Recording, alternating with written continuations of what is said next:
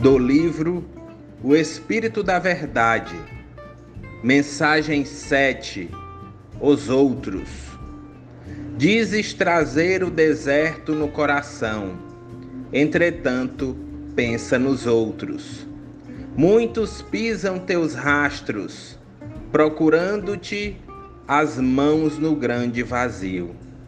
Para um pouco e percebe-lhes a presença nas sombras da retaguarda. Enquanto gritas a própria solidão, compreenderás que a voz deles está morrendo na garganta através de longos gemidos. Volta-te e vê. Compara os teus braços robustos com os ossos desencarnados que ainda lhes servem de suporte, as mãos tristes em que os dedos mirrados são espinhos de dor. Enxuga o teu pranto e observa os olhos fatigados que te contemplam.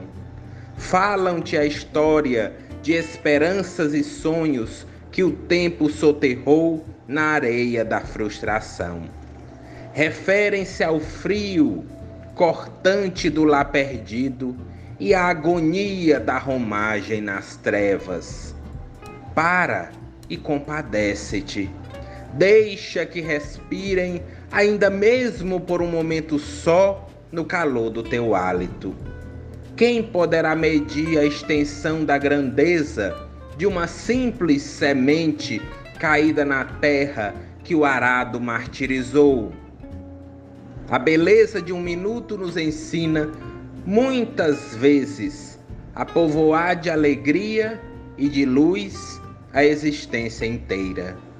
Diz antiga lenda que uma gota de chuva caiu sobre o oceano, que a tormenta encapelara e aflita perguntou: Deus de bondade, que farei sozinha neste abismo estarrecedor? O pai não lhe respondeu, mas tempos depois a gota singela era retirada do mar convertida numa pérola para adornar a coroa de um rei.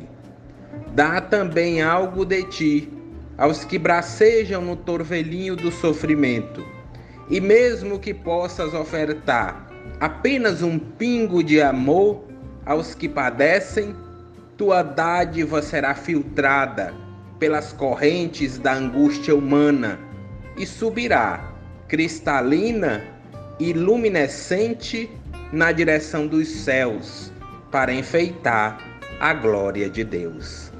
Mei Mei.